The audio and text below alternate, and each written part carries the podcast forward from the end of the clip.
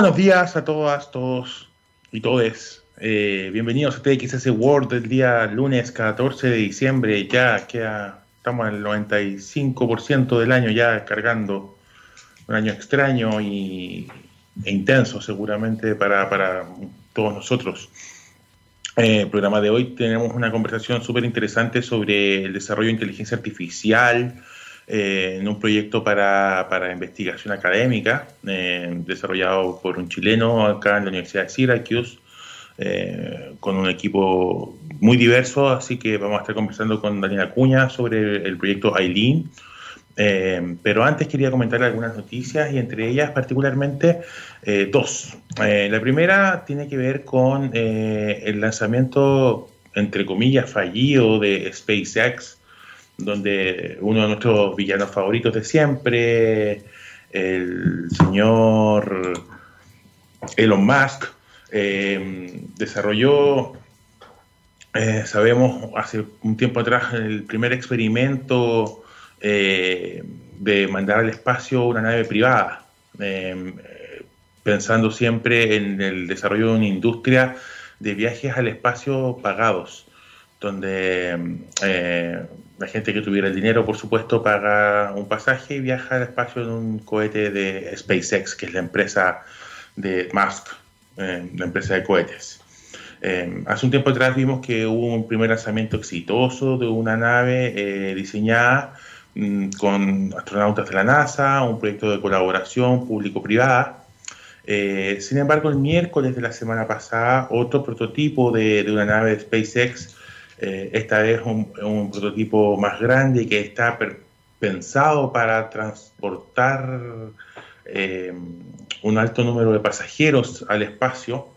Fue probada eh, en un lanzamiento a través de una transmisión en vivo, donde tuvo un despegue bueno. Sin embargo, cuando estaba aterrizando, la nave explotó y se desintegró casi totalmente. Eh, falló algo en el momento de aterrizaje y la nave explotó. Esto fue transmitido en vivo eh, por, por, internet y por algunas cadenas de televisión y mostraron la explosión. Eh, no falleció nadie aparentemente porque no tenía tripulantes. Sin embargo, lo extraño es que el equipo habló de una de un testeo increíble, un awesome test eh, de esto. Felicitaciones a todo el equipo, decía la gente de SpaceX, eh, dando a entender de que estaba planificado este fallo eh, y esta explosión para mejorar la seguridad de los vuelos. hay que seguir investigando ese tema, qué pasa, por qué, bien, qué fue lo que falló totalmente en esto y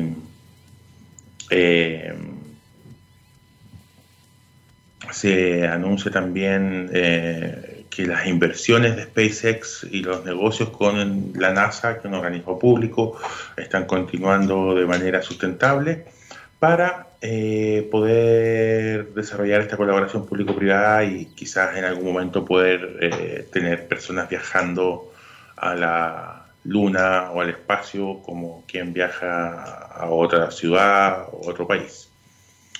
Eh, así que a seguir monitoreando esto. Otra noticia reciente es que se reportó una caída mundial de Gmail eh, hoy día en la mañana. Eh, junto con YouTube, usuarios de todo el mundo anunciaron fallas de caídas, particularmente con el acceso a estas plataformas. En algunos casos estaba funcionando en modo eh, cuando uno se mete a la web en modo anónimo, eh, pero no, no era en todos los casos. Y eh, estábamos monitoreando qué es lo que estaba pasando. aparentemente ya está volviendo al uso normal. los procesos de autenticación están regulados. y hay que investigar si esto tiene que ver con el anuncio de ataques masivos rusos a distintas plataformas eh, norteamericana de eh, uso masivo. Eh, estamos a la espera de algún reporte al respecto que, que dice la agencia de seguridad digital de acá y eh, ojo, pues, si a ustedes se les cayó el Gmail, eh, estén atentos al tema de la sustracción de información, de los datos personales, cambien las claves y apliquen todos los protocolos de seguridad correspondientes. Vamos a ir con una canción ahora y volvemos con nuestro entrevistado. Eh, vamos con Florence and the Machine y la canción Breath of Life. Ya estamos de vuelta en TXS World de Estados Unidos y ya está conectado aquí, lo vemos en una sala, en su oficina en la Universidad de Syracuse, al profesor Daniel Acuña, él es doctor en la Universidad de Minnesota eh, y está actualmente eh, desarrollando un sistema de inteligencia artificial para investigación académica em, llamado Eileen, que significa Exploratory Innovator of Literature Networks. Em, Daniel, buenos días. Bienvenido por segunda vez a TXS World. Buenos días, Ricardo. Muchas gracias por invitarme de nuevo. Mucho gusto. Muy encantado de estar aquí de. Cuéntanos un poco acerca de, de de su origen y, su, objetivo. Sí, mira, yo cuando partí, esto partió por, muchos de mis proyectos parten por necesidades mías propias y como tengo eh, entrenamiento en, construir cosas, crear software, trato de, ayudar un poco a resolverlo. Cuando yo partí cuatro años atrás aquí en, el departamento, era un profesor nuevo y, y, una de las cosas más importantes que uno tiene que hacer aquí en Estados Unidos como profesor es tratar de obtener financiamiento.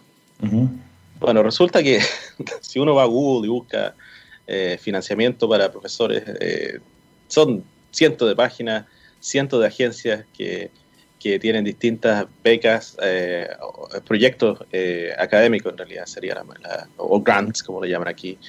Y es muy difícil navegar, navegar todo eso. Entonces este proyecto partió como una manera de ayudar a ordenar todas estas oportunidades y, apuntar a una de las cosas que, es lo más importante que las agencias necesitan. Cuando uno postula una, a una, eh, un proyecto académico, lo que la agencia necesita saber es qué se ha hecho anteriormente respecto a esa idea académica. Y eso es lo que Aileen trata de hacer. Uno busca una, publicación, por ejemplo, que puede ser tuya o puede ser de otra persona, y el sistema, eh, ocupando eh, un sistema de recomendación que parecido a lo que ocupa Netflix o YouTube, cuando uno va y recomienda videos que ver, recomienda cosas que estén relacionadas con esas publicaciones que uno, que uno lista. Y, em, hace cuatro años empezaste con este proyecto y hoy día ya está en condiciones de ser como, como lanzado en, grande. Sí, sí uno, uno de los problemas que, hay en, en, la, en ciencia en general en, el mundo es que muchos de los datos que ocupan los científicos están detrás de, ¿cómo se llaman?, de accesos de, eh, de, murallas. De murallas. Entonces no, no pueden acceder gratuitamente. Los datos para poder hacer este trabajo han estado siendo liberados de a poco. Entonces, o, solamente recientemente los, datos de, publicaciones se han, liberado y las, las eh, citaciones en los proyectos académicos. Entonces, aunque fue eh, financiado cuatro años atrás por, la, eh, por las NSF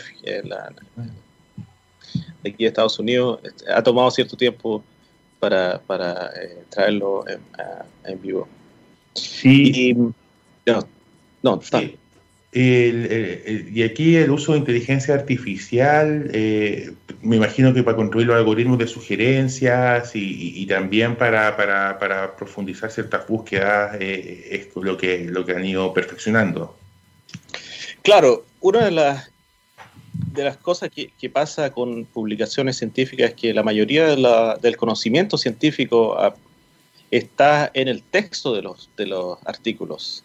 Uno piensa a veces que, que, uno va a un Google académico y dice, ok, tráeme todas las cosas que se han hecho, por ejemplo, para COVID-19, eh, para, para la, el coronavirus. Pero en realidad eso no existe, no hay una base de datos que, que eh, enlace todos los pasados coronavirus o las posibles curas, sino que todo está en el texto. Y lo que este sistema hace es eh, algo que se llama procesamiento del lenguaje natural, NLP, y procesa el texto que está en, en estas publicaciones y trata de, encontrar eh, una especie de, de espacio donde se puedan mapear todos estos textos, porque el texto es, estos días, por lo menos en, inteligencia artificial, es uno de los, de los tipos de datos más en boga porque eh, ha sido muy difícil de, manipular en el pasado, pero ahora tenemos nuevas herramientas para manipularlo. Entonces mapeamos todas las publicaciones en este espacio eh, eh, de, de, hartas dimensiones y en ese espacio entonces podemos, podemos de alguna manera ver qué publicación está más cercana a, a otra y ahí hacemos la, las recomendaciones. ¿Y esto tiene, tiene foco en, en, bases de datos disponibles en Estados Unidos solamente o tiene un tema internacional de cobertura? Eh, no, es un tema. Solo me gustaría, eh, como le digo yo, ingerir todos los, todas las publicaciones creada en toda la historia de, la ciencia, pero como te decía anteriormente, lamentablemente los datos no están muy disponibles para poder ser eh, ingeridos por, por, por, gente que quiere hacer investigación. Hay empresas que tienen acceso a ello, Web Science, Scopus son una de las mayores. Pero por el momento tenemos datos de PubMed, que es la, la librería de medicina de aquí de Estados Unidos, que, que cubre eh, revistas científicas de todo el mundo.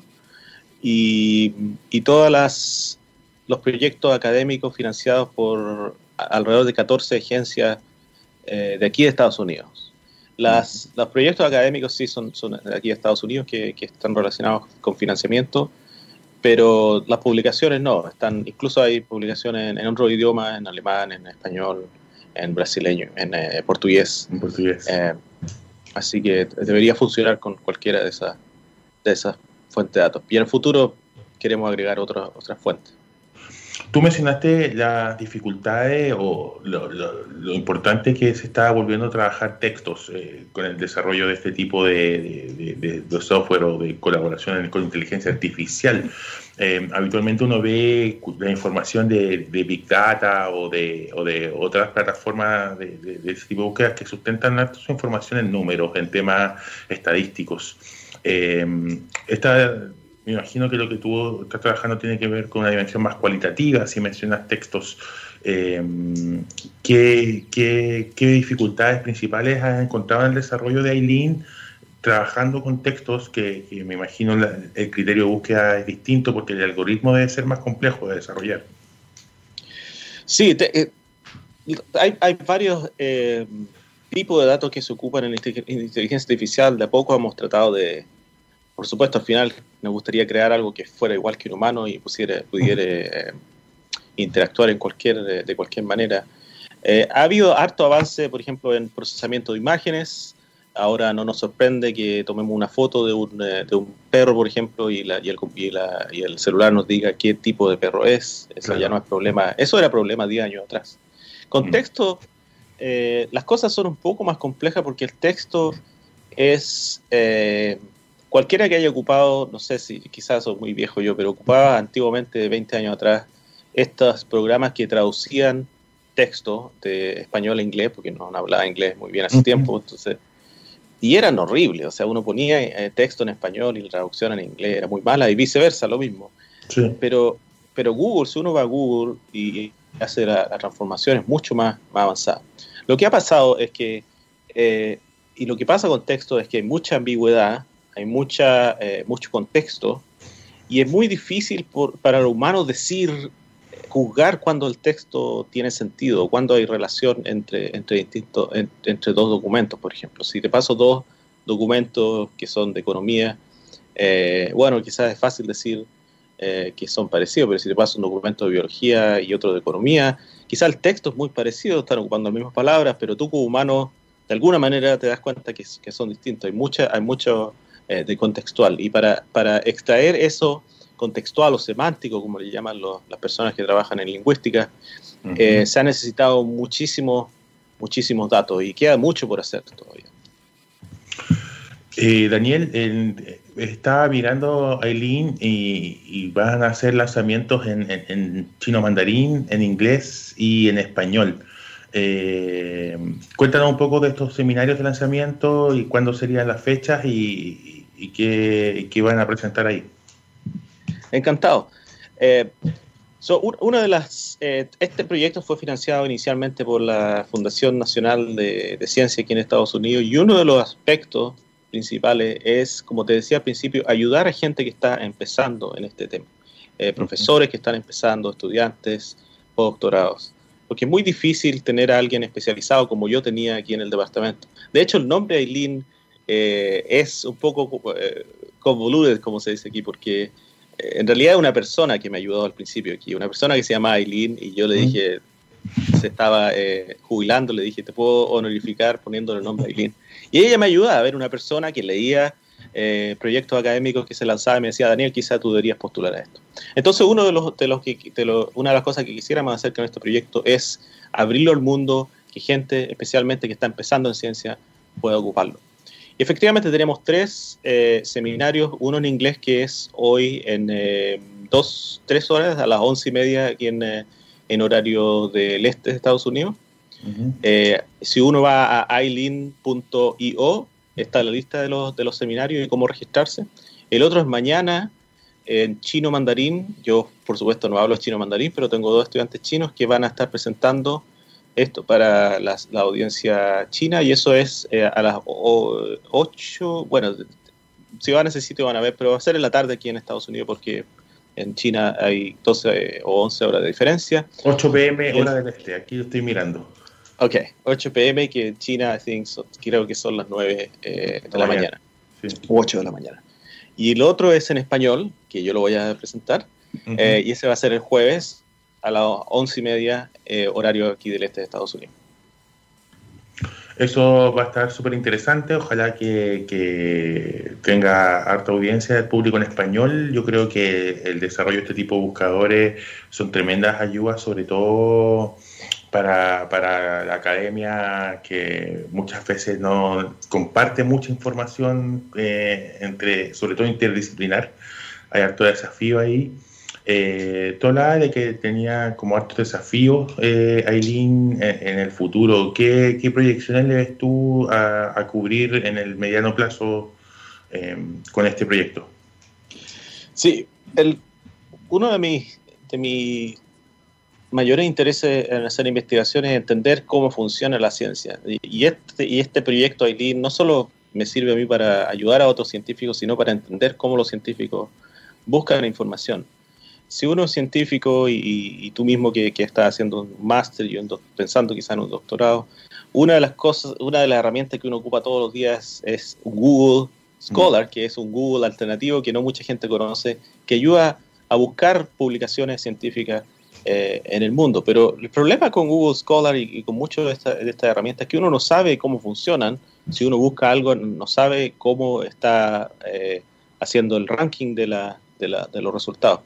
Entonces, uno de mis, de, eh, de mis proyectos es hacer, eh, es eh, capturar los, las preferencias de, los científicos y, liberar esa información. O sea, hacer que el, estudio de cómo los científicos buscan información, qué es lo que encuentran, interesante y qué es lo que necesitan, liberar toda esa información para que se pueda analizar como cualquier otro, otro proyecto de recomendación, como lo, hace, lo hacemos con otro tipo de herramientas.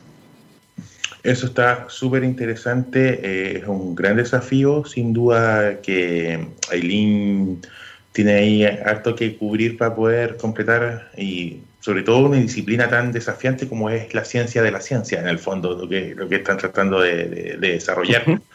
Eh, nos está pillando la hora ya, Daniel. Eh, invitamos a la gente, recordamos entonces este seminario de lanzamiento, métanse a aileen.io y este jueves a las once y media hora del este, una y media hora de Santiago de Chile, pueden meterse a conocer un poco más sobre Aileen, va a estar en español ahí la presentación, ah, así que mientras almuerzan quizás pueden conectarse ahí para estar mirándolo. Daniel, muchas gracias por venir a TXS World. Muchas gracias Ricardo y muchas gracias por la invitación, encantado de estar aquí. Y eso ha sido el TXS World del día de hoy. Eh, queridos auditores y auditoras, eh, la próxima semana estaremos con otro tema y viene ahora eh, TXS Topics a las 11 con el profesor Jaime Coloma. Nos vemos.